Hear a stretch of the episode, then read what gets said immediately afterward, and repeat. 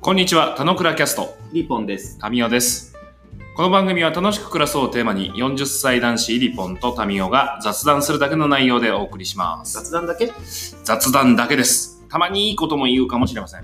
うぞ。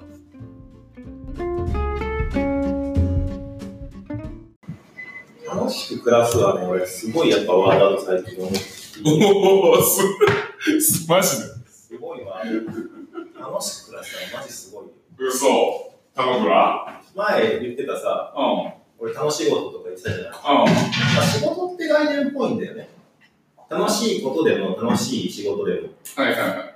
楽しさであるっていうところもまずいいね。楽しく暮らすっていうなんかもっと、日常のやっぱ生活はいはいはい。これがいいと思うんです。って時に、その、あの暮らし、楽しく暮らすっていうのはすごいいい言葉だと思っていて、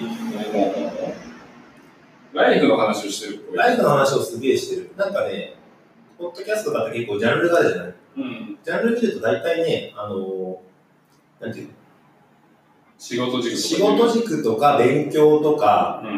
趣味だったらザ趣味みたいな感じで、あんまなんかね、ザ暮らしってないんだよね。確かに。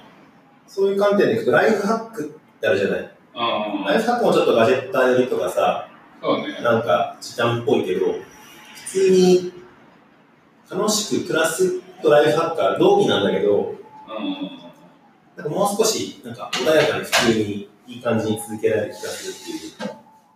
ん。あ、それはいいこと言ってるね普。通の人が普通にできるっていうのは結構ポイントだと思ってて、うんうんうんっていう感じかな。うん。なるほど。確かに、あるかもね。そういうテクニカルな方向の話ばっかりにはなりがちで。そうそうそうそう。なんかね、しかもテクニカルのやつはうん。ブログとかに載ってたりとか、本で読んで勉強するとかなんだけど、うん。結構スタンスとか、あの人のあの言葉が結構いいよねとかってあんま形にならないんだよ。はいはいはい。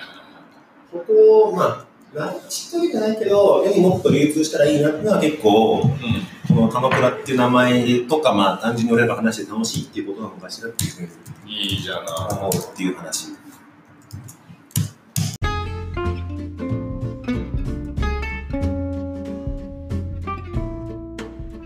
今日も楽しく暮らしましょう。